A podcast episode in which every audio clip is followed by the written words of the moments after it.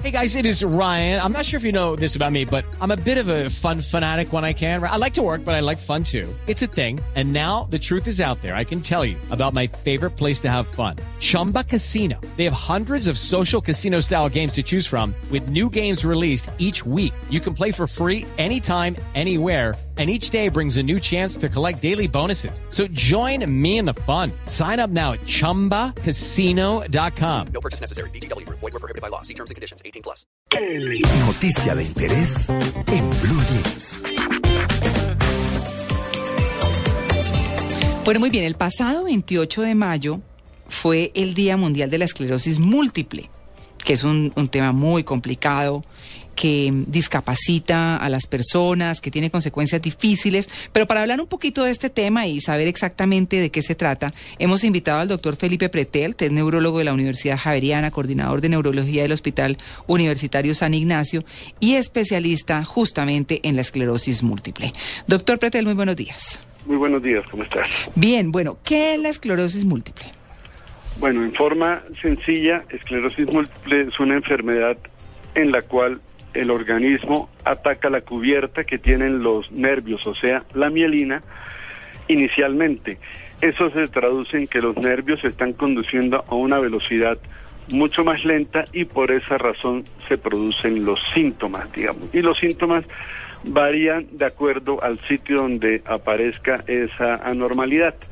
Si es el nervio óptico, que es uno de los signos o uno de los sitios más comunes de lesión, o el cerebelo pudiendo presentar desequilibrio, o el área de los nervios que producen movimiento en los ojos, entonces el paciente se queja de visión doble, o los nervios que tienen que ver con la motricidad de extremidades, brazos o piernas, y hay debilidad, o alteraciones sensitivas en esas zonas, o igualmente algo que pasa eventualmente desapercibido, no lo preguntamos los médicos, el paciente no lo indica, es pérdida del control de los esfínteres. Entonces, Ah. Los síntomas son bien, bien, bien variados, entonces uno no puede decir que el cuadro es bien típico porque se presenta en tal forma. Pero, pero lo que uno puede decir es que siempre aparecen conjuntamente estos síntomas o puede aparecer uno individual, por ejemplo. Correcto, puede aparecer aislado o pueden aparecer en combinación. Digamos, ahí viene la,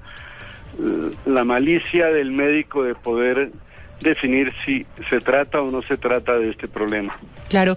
¿Cuál es el más frecuente? ¿El de los ojos, decía usted? ¿El del nervio óptico? Digamos, es de los más comunes, digamos, el que uno ve con mayor regularidad en la, en la clínica, pero igual puede ser cualquiera de los otros que te he mencionado. Claro. ¿Y, ¿Y qué pasa cuando las personas empiezan a tener este tipo de problemas? ¿Qué pasa en su vida normal, regular?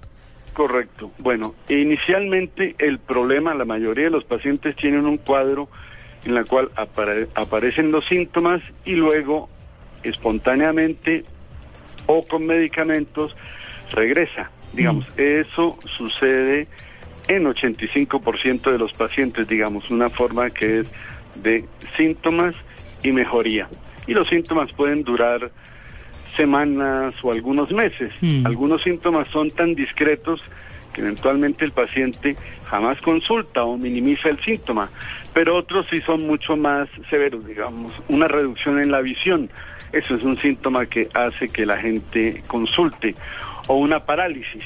Digamos, esos síntomas hacen que consulte. Entonces, dependiendo del sitio de la modalidad que esté afectada, pues si es del punto de vista motriz, pues el paciente está mucho más incapacitado que si es de pronto un leve adormecimiento en la cara. Claro. Los dos síntomas pueden ser de esclerosis múltiple. Le quiero preguntar, ¿qué tan manejable es este problema y eh, a qué edad es cuando más frecuentemente se presenta? Mira, desafortunadamente es una enfermedad de gente joven, es decir, gente joven me refiero gente entre los 18, 20 años hasta los 50 años. Y el pico, digamos, donde está la mayoría de personas afectadas de esto es alrededor de los 30, gente que está laborando. No, Este gravísimo. Es un bien, bien complicado porque afecta gente joven, gente que está trabajando, gente que está empezando su vida En plena etapa de productividad. en etapa de productividad correctamente. ¿Y es una enfermedad mortal? Bien difícil. A ver, no, no, no hay que verlo tampoco desde ese punto de vista, aunque no hay un tratamiento curativo Digamos que, digamos, hoy hay un medicamento que va a evitar que esto se presente. Hay una buena cantidad de, hay al menos 10 o 12 medicamentos que pueden modificar el curso de la enfermedad y pueden hacer que esta enfermedad sea más manejable. No quiere decir que sea la panacea estos medicamentos, pero hacen que el problema sea mucho más manejable e intentamos que el paciente pueda tener una vida lo más normal posible. Queda uno como preocupado, ¿no? ¿De qué da la Yo diría, esclerosis? no, yo diría que no hay que preocuparse en el sentido de que estamos frente a una enfermedad que no tiene tratamiento, sí, esa es la realidad. Pero digamos, hay muchas medidas terapéuticas que los médicos podemos formularle al paciente y se puede llevar una vida lo más normal posible. Digamos, yo no, no te puedo garantizar que un paciente puntual va a sobrevivir hasta los 70 o 80 años sin ninguna incapacidad, digamos, eso no es así, pero visto la mayoría de pacientes como un todo, hay una buena cantidad de pacientes que su vida transcurre mm, bastante bien. Claro. Bastante bien.